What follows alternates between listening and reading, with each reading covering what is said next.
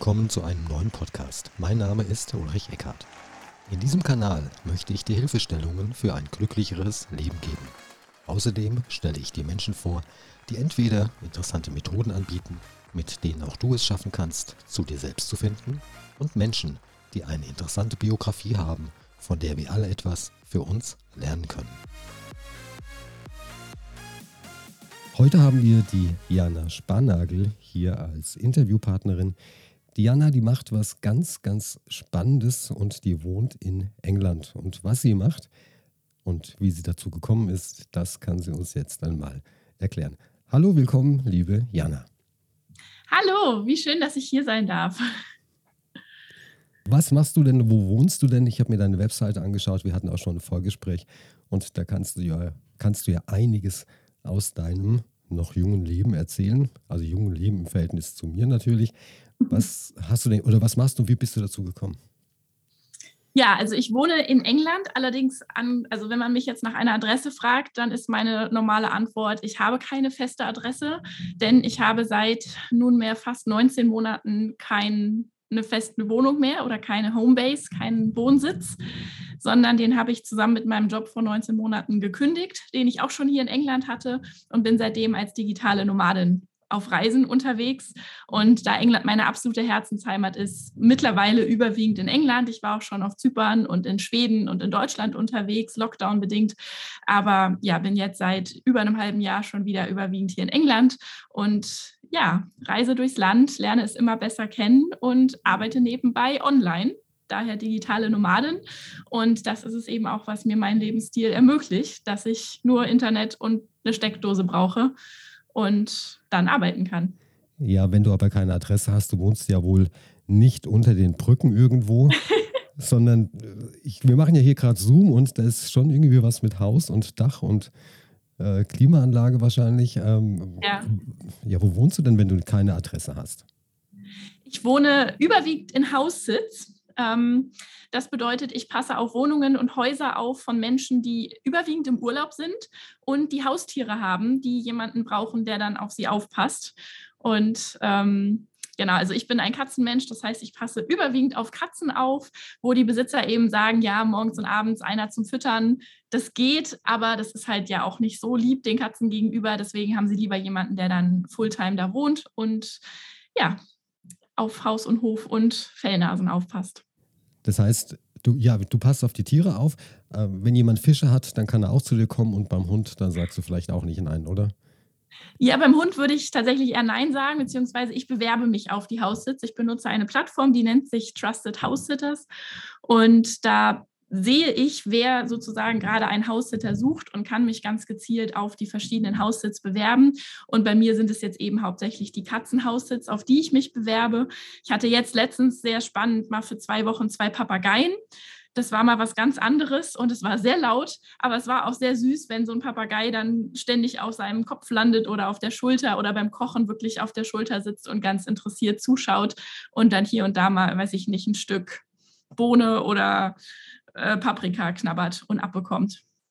Und dann gehst du oder wohnst du dann von Haus zu Haus, wenn man das so sagen möchte. Und dann kommst du mit dem Auto dahin gefahren, packst deine Sachen aus und ziehst dann dort für, für wie lange ein? Ähm, das habe ich am Anfang gemacht. Da hatte ich noch mein kleines Reiseauto. Ähm, das ist aber nach neun Monaten Reise kaputt gegangen. Äh, worüber ich, also ich war nicht dankbar, dass es kaputt gegangen ist, aber ich war dankbar, dass es mir die neun Monate noch gegeben hat, weil das am Anfang so meine Sicherheit war. Ich habe ein Dach über dem Kopf.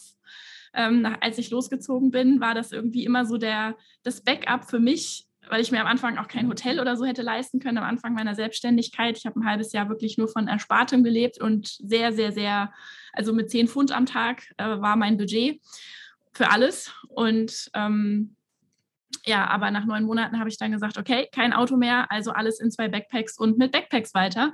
Und seitdem äh, packe ich wirklich am Ende eines Haussitz oder mittlerweile auch mal Hotelaufenthalt oder Airbnb oder Couchsurfen mache ich auch noch manchmal. Äh, packe ich einfach meine Backpacks, schneide die mir an und meistens mit dem Zug hier in England bewegt es sich ganz gut von A nach B und dann geht es los zur nächsten Location. Wie kommt man denn, wie kommst du denn nach das, dazu, das überhaupt zu machen? Du hast gesagt, vor 19 Monaten hat sich dein Leben etwas verändert. Was war denn ja. vorher? Also was war vorher? Also bevor ich jetzt losgezogen bin, also ich müsste vielleicht ganz vorne anfangen, weil ähm, genau, das ist, äh, glaube ich, am, am cleversten. Also fangen wir mal vor sieben Jahren an, 2015. Da habe ich mein erstes Staatsexamen an der Pädagogischen Hochschule in Heidelberg beendet für Grundschullehramt und habe kurz daraufhin geheiratet.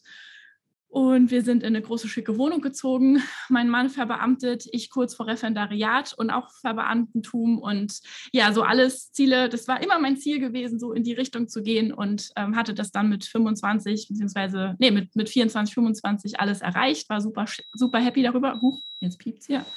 Moment. So, die Waschmaschine ist ausgeschaltet und wir machen mit unserem Podcast jetzt weiter. Also, ja. du warst, du hast geheiratet, du warst kurz vor dem, vor, dass du verbeamtet wurdest, dein Mann war schon beamtet, verbeamtet. Genau, ja. genau. Mein und, Mann war Professor. Genau, und dann hat die Waschmaschine angefangen zu piepsen. Und dann hat die Waschmaschine gepiepst, genau.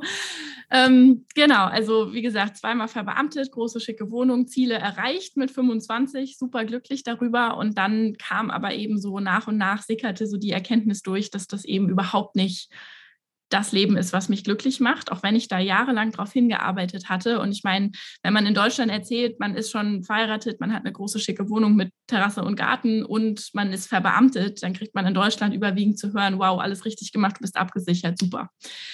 Ähm, da würde niemand sagen, hast du dir das gut überlegt?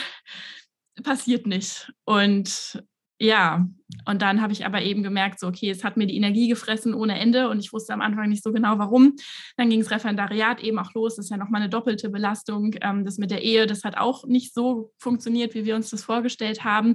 Vermutlich auch unter anderem, weil ich so unglücklich mit dieser Gesamtsituation war, was ich mir aber noch nicht eingestehen wollte, weil wer gesteht sich schon ein, dass er, wenn er alle Ziele erreicht hat, falsche Ziele erreicht hat für den Moment. Also das ist ja nichts, was man sich mal eben so eingesteht. Vor allen Dingen mit 25 wahrscheinlich nicht. Ist vielleicht mit, mit höherem Alter einfacher, aber nee, ich glaube auch nicht. Ich weiß es nicht. Ähm, und ja, Ende vom Lied ist, ich habe halt aber immer weitergemacht und weitergemacht, weil es sagt ja auch niemand, dann hör doch auf und mach nochmal von neu oder so. Und bin dann aber relativ zügig zusammengebrochen und dann war ich erstmal mit Depressionen völlig aus dem Verkehr gezogen. Hatte Gott sei Dank einen Hausarzt, der das erkannt hat und mich krankgeschrieben hat und dann auch eine Therapeutin, die gesagt hat, geh mal in die Klinik für sechs Wochen, einfach um mal rauszukommen, um mal durchzuatmen. Und dann bin ich in eine sehr, sehr gute Klinik gekommen, wo ich statt sechs Wochen dann 18 Wochen war, also vier Monate freiwillig. Also ich wollte da bleiben, ich wollte alle Baustellen bearbeiten und ich wollte das einfach so vollends nutzen, diese Chance da in dieser Klinik zu sein. Äh, so ganz typisch im Schwarzwald, wunderschöne Gegend im Winter, da, war, da lag Schnee, ich bin so total das Schneekind. Also ich hatte da eine echt gute, intensive Zeit, natürlich auch eine harte Zeit, aber ich bin da dann nach vier Monaten rausmarschiert und dachte so, okay, jetzt packe ich mal mein Leben an und zwar nicht den Weg, den ich halt immer gehen wollte oder den alle halt auch unterstützt haben, sondern okay, Neustart und es darf jetzt anders laufen. Und habe erstmal so alles, was ich hatte, auf den Kopf gestellt, sprich aus dem Job wieder raus, äh, von meinem Partner getrennt, aus der Wohnung, die Wohnung gekündigt, angefangen zu verkaufen. Ich habe alles auf eBay Kleinanzeigen gestellt, ähm, aus einer 136 Quadratmeter Wohnung, die voll stand mit Sachen, wo ich bis heute mir an den Kopf fasse, warum wir so viele Sachen gekauft hatten, um diese Wohnung zu füllen. Aber ich habe alles wieder verkauft und mit jedem Teil, was weg war, hat sich das schon viel, viel leichter angefühlt.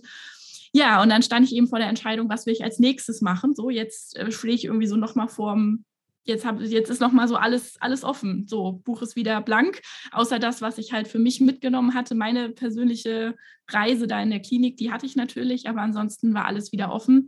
Und mir ist erstmal nichts Besseres eingefallen, als zu sagen, ich studiere nochmal. Aber erst zum Wintersemester, also zeitlich waren wir da dann im Frühjahr ungefähr, als alles wieder auf Null stand.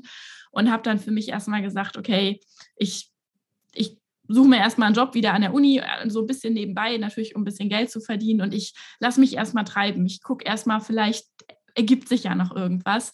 Und bin dann für den Sommer erstmal wieder nach England gegangen, ähm, weil ich habe ja hier schon vorher, also bevor ich hergezogen bin, ich habe hier als Schülerin angefangen, auf einer Sprachreise herzukommen, habe mit 14 gesagt, nach zwei Wochen Sprachreise in England, Mama, das ist mein Zuhause. Mama, da bin ich zu Hause. Dieses Land ist einfach so toll und war dann auch in meinen ganzen Semesterferien immer hier gewesen auf den Sprachreisen als Betreuerin und bin dann eben in diesem Sommer 2017 wieder zurückgegangen auf die Sprachreisen als Betreuerin und hatte im Office vor Ort nur mal angemerkt, dass ich wieder studiere und falls mal jemand schwanger ist, war nämlich zu dem Zeitpunkt gerade jemand schwanger, die hatte dann schon eine Vertretung für ein Jahr.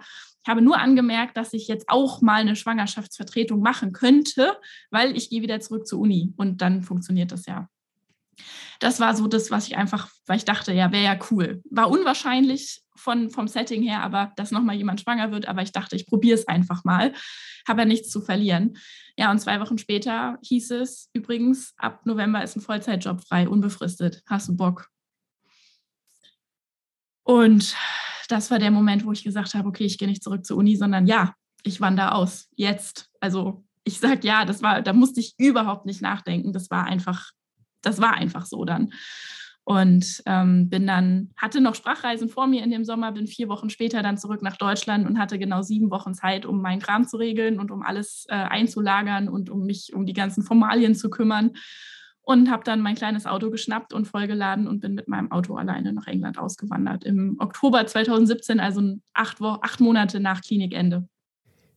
Was haben denn deine Eltern oder Angehörige gesagt oder dein Mann, dass du dieses gut bürgerliche Leben dieses gut situierte Leben, in dem es keine Probleme gab, in dem du alle Ziele erreicht hast, für 10 Pfund am Tag aufgegeben hast? ähm, ja, die 10 Pfund am Tag kamen später, als ich nach England bin. Da hatte ich ja erstmal einen festen Job. Das hat es auch, glaube ich, leichter gemacht, sonst wäre es wirklich ein sehr, sehr krasser Cut gewesen. Also mein Mann war damals dann schon mein Ex-Mann. Die Scheidung war dann schon durch, als ich nach England gegangen bin. Von daher hatte er da kein Sagen mehr drin. Also wir haben zwar noch drüber gesprochen, aber da war keine Wertung oder so. Das war, das war sowieso niemand, der jetzt gewertet hat oder so. Ähm, meine Eltern waren überrascht, aber haben sich für mich gefreut, weil sie wissen, dass es mir hier in England gut geht. Und ich habe auch an einem Küstenort gewohnt, wo man mich dann auch gerne besucht hat. Also äh, das hat es, glaube ich, einfacher gemacht, aber grundsätzlich stehen meine Eltern mit allem hinter mir, was ich tue und stellen vielleicht mal eine Frage oder so oder sagen halt, okay, wir können uns das jetzt nicht vorstellen, aber du wirst schon wissen, was du tust, wir vertrauen dir da und wir sind immer hinter dir. Also da habe ich ganz, ganz großes Glück. Und ja, aber dann bin ich ausgewandert und ja, hatte dann erstmal knapp drei Jahre den Job auf den Sprachreisen fest, also wo ich ja, das war ein 9-to-5-Job im Office, war während der Sprachreisensaison auch sehr, eigentlich eher 24-7 und sehr, also man hat so alles gemacht, aber es waren auch wirklich, ich habe das sehr geliebt, diese zweieinhalb Jahre, also ich habe wirklich mein ganzes Herzblut in diesen Job gesteckt und so dieser Job war mein Leben, das, da gab es nicht so wirklich eine Trennung und es war perfekt, so wie es war. Und ich hatte London um die Ecke und England hat mich aber wachsen lassen. England hat irgendwie diese ganze Energie in mir freigesetzt und ich konnte üben, was ich in der Klinik gelernt habe. Und ich war in London und dann habe ich das Couchsurfen angefangen, noch so ein Wort, ähnlich wie House-Sitten. Ähm, kann ich ja vielleicht einmal kurz was zu sagen. Ähm, genau, Couchsurfen ist ein, ein anderes Konzept als House-Sitten, aber beschert einem auch eine kostenlose Unterkunft, wenn man so möchte. Beim Couchsurfen bieten Menschen ihr Gästezimmer, Sofa, Matratze auf dem Boden, also kurz Schlafmöglichkeit an, kostenlos für andere, die dann für ein paar Tage eben vorbeikommen. Also kann ein Tag sein, meistens sind es eher so zwei, drei, vier Tage. Und es geht eben nicht nur darum, dass man eine kostenlose Unterkunft bekommt, sondern es geht auch um Community-Aufbau und dass man was miteinander macht, dass man demjenigen, der bei einem wohnt, also ich hatte bei mir vor Ort, ich hatte auch ein Gästezimmer, habe ich auch verschiedene Couchsurfer gehabt über die Jahre dann und habe dann zum Beispiel auch immer angeboten, hey komm, ich packe dich ins Auto und wir fahren mal hoch zu Beachy Head, den Kreidefelsen, die bei uns um die Gegend, also um die Ecke waren, oder den Seven Sisters, die kennt man auch aus Filmen und habe halt immer so die Touri-Tour mit denen gemacht oder wir waren irgendwie schön essen, habe von deren Geschichten sehr profitiert und so ging es mir dann auch, als ich in London angefangen habe, Couch zu surfen, dass ich eben auch in London dann vor Ort irgendwie Geheimtipps, Insider-Tipps bekommen habe. Ich durfte auf einem Hausboot wohnen, mehrere Wochenenden, weil der Couchsurfer ein Hausboot hat, habe die Kanäle von London so kennengelernt, auch eine super schöne Erfahrung ja, und das hat aber alles so über die zweieinhalb Jahre irgendwie dazu geführt, dass ich dann im Sommer 2019 gesagt habe, hey, ich möchte in das Abenteuer komplett einsteigen und ich gehe den Schritt und ich kündige meinen Job und meine Wohnung und mache mich selbstständig und werde digitale Nomadin. Und äh, das habe ich ein halbes Jahr später getan, dass ich gekündigt habe, drei Wochen vor dem ersten Lockdown. Ich bin heilfroh, dass ich es vor dem Lockdown getan habe, weil sonst wäre vielleicht die Vernunft stärker gewesen nach dem Motto, jetzt wissen wir nicht, was auf uns zukommt, dann kündigt man ja nicht. Aber ich habe es vorher getan und ich habe es nie bereut und ich bin dann im Sommer 2020 losgezogen. Auch ja schon während dem ganzen Irrsinn um uns rum, aber hier in England ging das damals schon gut. Ja, und jetzt bin ich unterwegs. Ich habe die ganze Zeit mein Mikro ausgeschaltet, weil ich muss, es macht so eine Freude, dir zuzuhören. Ich muss die ganze Zeit lachen. Und um dich nicht zu unterbrechen, habe ich wirklich das Mikro äh, abgeschaltet, weil es wirklich faszinierend ist. Also leider im Podcast nicht zu sehen, weil es ja nur Audio ist, aber du stehst ja, du stehst ja voll im Leben drin und es ist ja richtig faszinierend, wie viel Energie und wie, wie viel positive Energie ja, du ausstrahlst. Wirklich faszinierend. Okay. Und dann hast du dich entschieden, dass du eine Online-Akademie öffnest, eröffnest. Und was, was lehrst du da? Genau, ich habe die Butterfly Academy gegründet. Also ich hatte den Wunsch einer Academy, so, so ist das entstanden und wusste am Anfang noch nicht so genau, wie ich es nennen soll. Und der, ja, wie das Ganze entstanden ist, ist eigentlich über Instagram gekommen. Also weil ich schon in England, London 2018 war das, habe ich angefangen, dann Instagram zu machen und mich da aktiv zu zeigen, habe erstmal viel Auswanderer-Content so gebracht.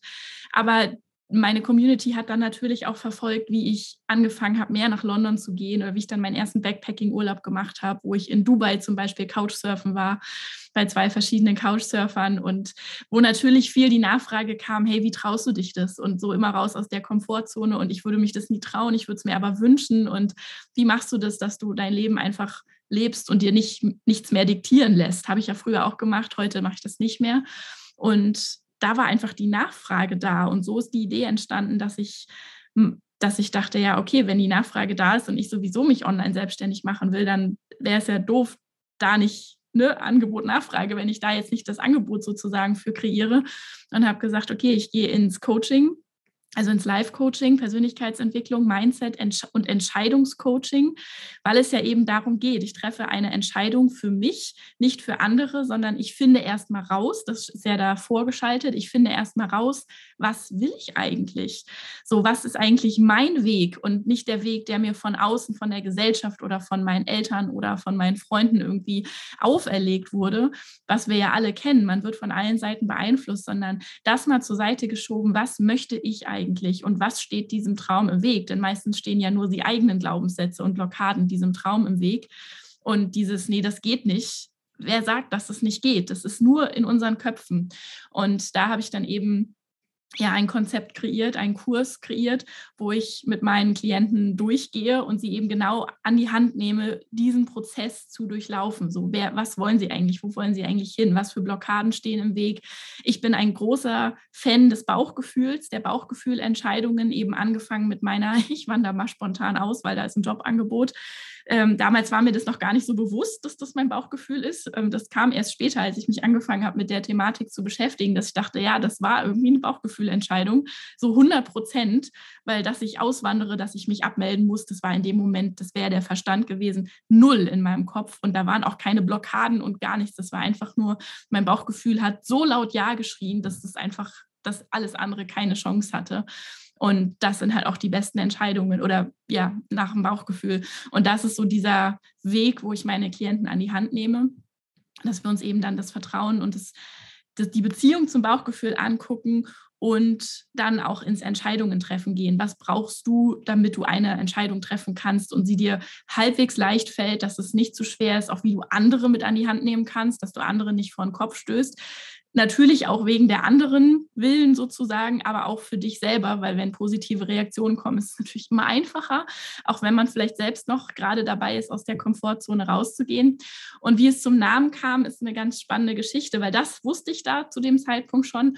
Und dann bin ich auf den Namen Academy gekommen und dachte, okay, ich möchte daraus eine Academy machen, weil ich diesen Rahmen so toll fand bildlich.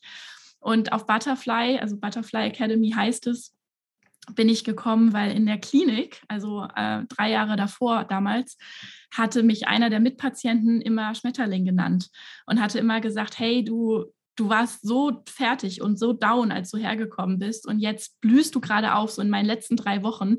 So, du blühst gerade auf und du wirst hier rausfliegen sozusagen und du wirst bereit sein und du wirst fliegen ab da. Und das war schon immer so schön, wie er das gemacht hat. Und dann gab es einen, einen wirklich einen Gänsehautmoment, als ich an meinem, an meinem Entlassungstag draußen auf dem Parkplatz stand und wir waren zu dritt er unter anderem und noch eine Mitpatientin. Und man vergießt sehr viele Tränen an so einem Abschiedstag in der Klinik, einfach weil man sich so gut kennengelernt hat und eng zusammengewachsen ist. Und irgendwann waren nur noch wir beide eben übrig und haben geweint, geweint, geweint und wollten irgendwie auch nicht loslassen. Und dann schob er mich irgendwann so unter Tränen Richtung Auto und sagte, flieg Schmetterling. Und das habe ich mir aufgeschrieben. Das war ab da irgendwo immer präsent, dieses, dieses Schmetterlingsbild. Und da habe ich dann, und das war so ein, so ein Geistesblitz, ich weiß, das war der 19. September 2020, da war ich im Auto auf dem Weg zwischen den Midlands und London und dachte mir so, Butterfly Academy, ja, das ist es. Und demnach habe ich meinen Kurs auch Fliegschmetterling genannt, weil ich mir für meine Schmetterlinge, meine Klienten im Coaching heißen Schmetterlinge, weil ich mir für meine Schmetterlinge genau diesen Moment eben auch wünsche, dass sie an diesen Moment kommen, wo sie bereit sind, loszufliegen in ihr eigenes Leben und nicht in ein fremdbestimmtes Leben. Auf deiner Webseite steht, dass du gerne Frauen coachst. Mhm. Sind Männer nicht willkommen? Doch, Männer sind auch willkommen. Männer sind im Einzelcoaching willkommen. Äh, die Gruppe habe ich äh, bis dato nur für Frauen, weil, es bei vielen der Frauen eben auch um Beziehungen geht und dass sie aus Beziehungen ausbrechen wollen. Und da wollte ich so ein, so Safe Space machen, dass sie sich da voll öffnen können. Äh, weil eben, also da habe ich auch so bei ein paar Interessenten nachgefragt am Anfang und dann meinten sie, ja, nee, wenn da dann Männer drin wären, wäre das da ein bisschen schwierig. Ich habe immer gesagt, wenn die Nachfrage von genug Männern da ist, bin ich auch sehr bereit, mal einen Männerkurs zu machen. Äh, bisher waren die Männer aber immer sehr zufrieden mit dem Einzelcoaching. Ah, du machst das richtig, richtig gut. Jedenfalls hier im Zoom-Call. Ich muss, wie gesagt, die ganze Zeit innerlich lachen. Und ja, lachen deshalb, weil ich habe eine, to hab eine Tochter, die ist 23. Wie alt bist du? 31. 31.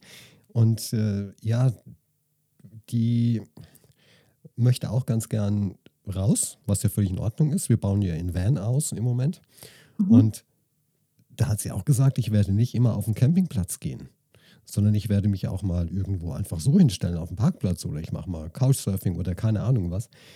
Und ich als ihr Vater, ja, ich glaube, das kann man auch nur nachvollziehen, wenn man selbst Kinder hat, der sagt dann, mein lieber Schwan, pass doch mal auf, wo, wo du da überhaupt hingehst, wie ist, das, wie ist denn das? Also es ist jetzt nicht so, dass ich sie zurückhalte, ganz im Gegenteil, ich fördere das Ganze auch, soweit es halt mir machbar ist, ja. Nur, also wahrscheinlich, weil ich es mir nicht zutrauen würde ich bin jetzt auch schon etwas älter, ja, und vielleicht auch schon Gefahren erlebt habe. Hattest du nie Angst, wenn du zum Couchsurfen gegangen bist? Hattest du nie Angst, wenn du so House-Sitting machst? Nee, überhaupt nicht. Also ich war immer super im Vertrauen tatsächlich. Also bei meinem ersten Couchsurfer, ich habe Couchsurfen angefangen, dass jemand zu mir kam nach Hause da war ich natürlich nervös, aber das war auch so spontan, dass ich mir da gar keine Gedanken so groß drüber machen konnte. Äh, das war während eines Fußballspiels 2018. Ich weiß nicht, das war EM, glaube ich, EM oder WM. Also es war auf jeden Fall ein Spiel gegen Schweden und wir sind relativ früh rausgeflogen. So weit erinnere ich mich noch. Und ich war bei, äh, bei meinem äh, Nachbarn und Kollegen zum Fußball gucken und bekam in der, in der Halbzeitpause, habe ich in meine E-Mails geguckt und hatte die Anfrage von einem Couchsurfer, der die, die Nacht, die eine Nacht nur bei mir schlafen wollte. Und ich dachte nur, ja, okay, cool. Der hatte auch ganz gute Referenzen. Man arbeitet ja beim Couchsurfen und auch beim Haussitten mit Referenzen. Das ist ja so der eine Sicherheitsaspekt. Und der hatte irgendwie nur geschrieben, ja, er ist jetzt irgendwie den Tag von Brighton nach Eastbourne gewandert. Er wollte eigentlich die eine Nacht mit einem Zelt oben auf den Seven Sisters irgendwo übernachten, aber hat jetzt so übertrieben, dass er Eastbourne schon sieht und jetzt wäre eine Dusche und ein Bett dann doch ganz nice und ob ich, und ich bin jetzt gerade die Einzige, die da angezeigt wird, ob das ginge. Und ich dachte nur, Ach so, und er meinte noch, ja, er hat nicht viel zu bieten. Er könnte vorher noch zum Supermarkt gehen und irgendwas mitbringen. Und er hätte eine Reisemundharmonika und könnte mir als Dankeschön äh, ein bisschen was auf seiner Reisemundharmonika vorspielen. Und ich dachte, okay, das ist so strange irgendwie, dass es schon wieder cool ist. Ja, okay, ich will das machen. Und wer die Krise gekriegt hat, war mein Nachbar und Kollege. Der meinte, oh mein Gott, das kannst du doch nicht machen äh, wo ich dann meinte, ja, pass auf, ich schreibe dir mal so 20 Minuten, nachdem der da ist, äh, der hat es, also der musste an deren Wohnung vorbei und ich glaube, mein Nachbar stand dann auch wirklich am, am Türspion und hat geguckt, wer das ist. Äh, und dann habe ich ihm halt eine Viertelstunde später geschrieben und meinte, du ist eine ganz liebe Person, alles gut. Was ich beim ersten Mal gemacht habe, ist meine Wertsachen bei mir im Schlafzimmer in den Schrank zu räumen. Also mein Laptop und so habe ich nicht im Wohnzimmer gelassen, das erste Mal. Einfach weil ich auch nicht so genau wusste, wie das jetzt abläuft. Aber ich hatte nie Angst, dass mir was passiert. Und vor allen Dingen nach, den, nach der so ersten Viertelstunde, der Typ, der war mega sonnenverbrannt. Also ich glaube, der hatte Schmerzen ohne Ende. Das tat mir voll leid. Und wir saßen dann bis nachts um eins, halb zwei da und haben gequatscht. Und dann sind wir schlafen gegangen. Und ich hatte halt ein Gästezimmer mit, mit Gästebett. Und am nächsten Morgen habe ich Frühstück gemacht und er hat Mundharmonika gespielt tatsächlich und meinte, wenn du mal nach Prag kommst, dann hast du ein Sofa, sag gerne Bescheid. Und das war mein Einstieg und das war irgendwie ziemlich cool. Und danach, also bei mir, ich hatte nur positive Erfahrungen. Ich hatte um die 15 Couchsurfer ungefähr in meinem Gästezimmer über die anderthalb Jahre oder zwei Jahre, die ich das gemacht habe. Und ganz, ganz tolle Persönlichkeiten. Und ja, als ich das erste Mal nach London gefahren bin zu dem Hausboot-Typen, das war mein erster Host, da war ich super nervös, in der Tat, ja, aber ich hatte nie Angst. Also ich war aufgeregt, weil ich halt dachte, ja, okay, was gibt es jetzt? Und das war auch eine ganz spontane Aktion gewesen. Ich hatte den Donnerstagnacht angeschrieben für Freitagabend. Und dann meinte er, ja, er ist noch unterwegs. Wir treffen uns um elf an der Marble Arch Station und fahren zusammen raus zum Boot. Das war irgendwo in der Nähe von, von Wembley, glaube ich, oder von Wimbledon. Also irgendwo im Westen von London lag das Boot. Ich hatte keinen Plan von den Kanälen zu dem Zeitpunkt, hatte auch keine Ahnung genau, wie das Boot aussieht, aber hatte mich auch da erkundigt bei den Referenzen, die er hatte. Und da waren ganz viele alleinreisende Frauen, die meinten, ich hatte eine tolle Zeit. Und das ist das, worauf ich mich verlassen habe. Und ja, der war auch ein bisschen älter als ich. Also ich war damals 27 oder 28, 28 war ich und er war Mitte 40. Aber wir haben uns getroffen und das war so instantly wusste ich, okay, der ist nett und das ist alles gut. Und wir saßen da bis nachts um drei und hatten ein tolles Gespräch. Und am nächsten Tag, ich habe den ganzen Tag mit ihm auf dem Boot verbracht und wir haben das Boot verlegt. Der muss alle zwei Wochen, da muss er umziehen, dass das nichts kostet, das Anlegen. Und dann durfte ich das Boot lenken und er hat mir noch einen indischen Tempel in der Gegend gezeigt und wir haben zusammen gegessen, wir haben Wasser getankt zusammen. Ich durfte auf dem Dach sitzen beim Fahren und hatte einfach eine tolle Zeit. Und dann bin auch an, in dem Jahr noch sechsmal zurück aufs Boot gekommen und auch im Jahr drauf, als ich schon auf Reise war, war ich noch mal anderthalb Wochen bei ihm. Also da ist wirklich eine Freundschaft entstanden. Und ja, wo noch mal alle aufgeschrien haben, war Dubai. Als ich gesagt habe, okay, auf dem Weg nach Thailand, Emirates hatte mir angeboten, in Dubai für ein paar Tage auszusteigen. Und ich mir dachte, Hotel in Dubai kannst du dir halt nicht leisten, aber Dubai würdest du schon gern sehen, guckst immer nach Couchsurfern. Und ich lande auch immer bei Männern. Also ich habe, glaube ich, bisher einmal bei einer Frau gesurft und bisher, sonst waren das immer männliche Hosts. Vielleicht, sollst, vielleicht sollst deine, solltest du deine Suchparameter mal ändern. Nee, ich finde es ja super. Ich, ich bin da, also ich kann das bei Männern, glaube ich, mit der Sympathie besser einschätzen als bei Frauen aus irgendwelchen Gründen. Also zumindest so, weiß ich nicht, ich, wenn ich mich da durchscrolle, ich, ich filter mir die Männer nicht, aber irgendwie lachen die mich immer mehr an als Frauen. Keine Ahnung. Und bin dadurch in Dubai erst bei einem sehr, sehr netten Ägypter gelandet für zwei Nächte und dann nochmal bei einem, der kam aus Mauritius und der hat mir wirklich an dem Tag, den ich bei ihm war, der hat mir gefühlt ganz Dubai gezeigt. Also das war so genial, die Tour, die er mit mir gemacht hat. Ich hätte never ever so viel gesehen ohne den. Und sie haben beide Essen, also der erste meinte hier, ich habe extra eingekauft, nimm dir, was du möchtest, ich bin viel arbeiten, aber die Tür müssen wir nicht abschließen, brauchst keinen Schlüssel, lassen wir offen, ist hier sicher. Da war die Wohnungstür einfach mal offen. Ich habe mitten in der Marina Skyline gewohnt, also das war eine Location, das, da, war ich echt, mir klappte die Kinnlade runter, als ich aus der Straßenbahn ausstieg und mir das anguckte und dachte, okay, krass, hier wohne ich jetzt die nächsten zwei Tage. Also ähm, ja, ich kann es wirklich nur empfehlen und habe damit so, so viele tolle Menschen kennengelernt und es hat mir eben auch tolle Orte eröffnet. Du meintest vorhin, du bist im Vertrauen. Und ja. genau diese Formulierung höre ich von sehr, sehr vielen jungen Menschen, die entsprechende, ja, entsprechend leben, entsprechend reisen ich gehe ins Vertrauen. Und da muss ich wirklich sagen, da habe ich von den jungen Menschen sehr, sehr viel lernen dürfen. Deine Webseite, die hat natürlich auch eine Internetadresse. Mhm. Wie heißt die denn? Das ist die butterfly-academy.net. Butterfly-academy.net. Und genau. da kann man bei dir einen Kurs buchen oder man macht ein persönliches Gespräch aus. Wie genau, man macht ein persönliches Gespräch. Also es nennt sich Probecoaching, dass man sich einfach, äh, wenn man Interesse hat an einem Coaching, auch sich vielleicht noch nicht sicher ist, ob Gruppe oder Einzelcoaching. Ich biete beides an dann kann man sich da aber einfach dieses Probecoaching buchen und dann gehen wir zusammen ins Gespräch. Mir ist es natürlich super wichtig, dass ich jeden Schmetterling vorher persönlich kennenlerne, damit wir auch vorher gucken können, passen wir überhaupt zusammen, können wir uns die Zusammenarbeit beide vorstellen, bin ich die Richtige, um zu helfen, weil wenn ich sehe, okay, das Problem liegt vielleicht ganz woanders, dann würde ich ja nichts verkaufen wollen oder so. Ähm, weil das wäre ja Quatsch, sondern dass wir da einfach gucken, passt das zusammen, können wir uns das vorstellen und passt eher die Gruppe oder passt eher das Einzel. Da gibt es verschiedene Kriterien. Ja, aber das besprechen wir dann, genau. Ich weiß jetzt nicht, ob die Frage, die ich jetzt stelle, gleich sinnvoll ist. Mhm. Wo glaubst du denn, dass du in den nächsten zwei Jahren sein wirst oder was du machen wirst? Ja, das ist eine zwei Jahre. Ich werde oft zehn Jahre gefragt, da habe ich mittlerweile eine Vision. Also ich würde auf jeden Fall sagen, ich bleibe in England überwiegend. Das kann ich mit ziemlicher Sicherheit sagen. Ich mache gerade eine Ausbildung zum systemischen Coach noch obendrauf. Das ist auch gerade sehr spannend, wie sich das ergeben hat. Das heißt, in die Richtung wird auch mehr kommen. Ich denke so in Richtung Retreats at, äh, im Moment, at the moment, ja, Englisch. Ähm, genau, also in, in Richtung äh, Retreats. Wie das genau aussieht, äh, bin ich gerade so ganz am Anfang. Und was ich mir gut vorstellen kann, wie gesagt, da weiß ich zeitlich noch nicht so genau, wann das passieren wird, denn im Moment ist mir noch nicht danach. Aber ich merke, dass der Wunsch stärker wird, ist eine Homebase in London zu haben. Ähm, weil London ist einfach meine Bühne, mein, mein Zuhause, mein Happy Place, mein Energielieferant, aber in ganz, ganz, ganz High Level. Also England ist das generell für mich, aber wenn ich in London bin, dann ist es einfach immer noch mal auf einem auf einem ganz anderen Level meine Energie. Und das kann ich mir mittlerweile vorstellen, dass ich eine Homebase habe. Nicht, weil mir die eigenen vier Wände fehlen. Das ist ja immer das, was gerne gefragt wird oder was dann vorangenommen wird, dass mir diese Homebase fehlt.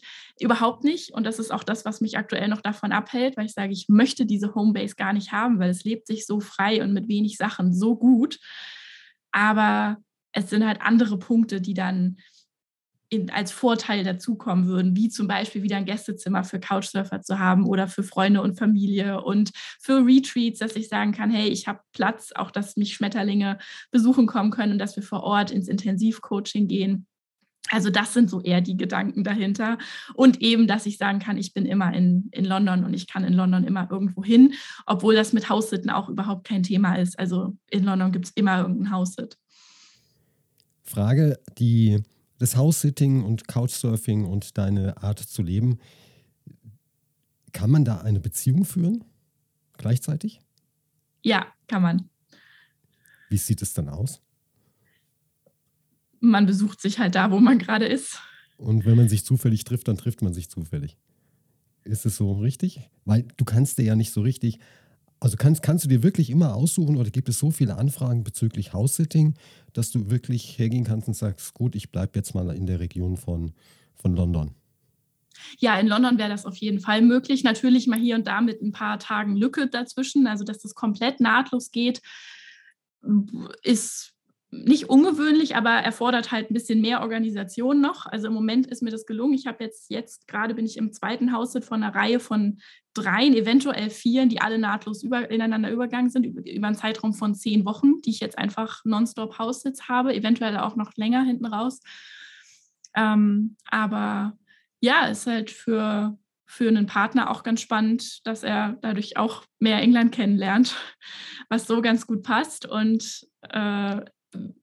sagen wir es so, also ich habe einen Partner und wir sind aber in einem Setting so, dass wir beide nicht so viel Zeit haben, weil ich eben Vollzeit an meinem Business arbeite und es aufbaue und jetzt ja eben auch noch die Coaching-Ausbildung mache. Und ich mache selber auch noch zwei eigene Coachings zu meiner eigenen Weiterbildung und um selber wieder weiterzukommen, denn jeder Coach hat einen Coach, wie es so schön heißt.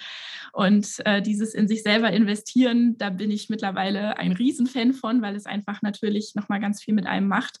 Das heißt, für eine Beziehung irgendwie jeden Tag neben mir auf der Couch, das, das würde gerade überhaupt nicht passen.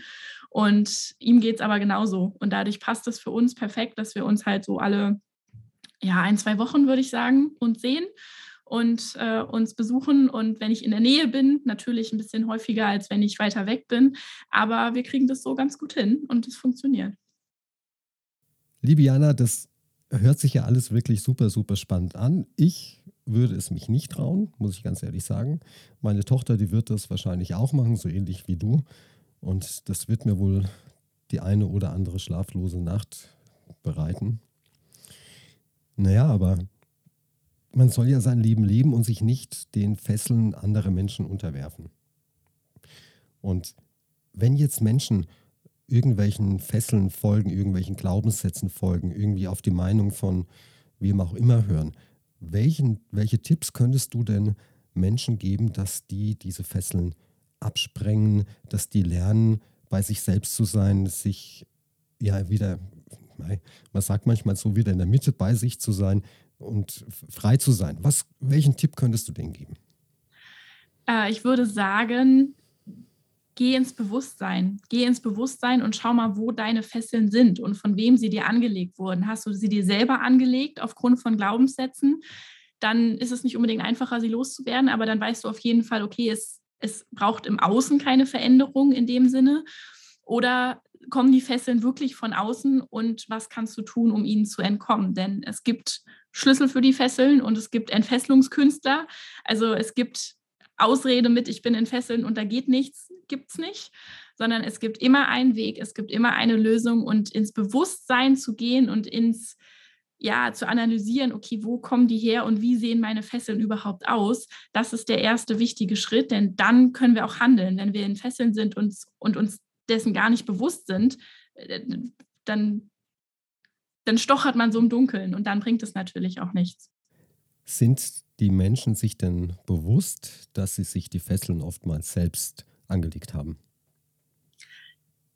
Nee, viele sind sich nicht bewusst, beziehungsweise viele wissen gar nicht, dass, also wie dieses Konzept mit den Glaubenssätzen aufgebaut ist. Und das ist das Spannende an dieser Glaubenssatzarbeit, wenn man da mal tiefer reingeht und dann so die ersten Erkenntnisse kommen mit, okay, ja, die Glaubenssätze die kommen eigentlich gar nicht von mir, die kommen von außen. Was will ich denn eigentlich? Was halte ich denn eigentlich für möglich? Und damit fallen schon die ersten meistens.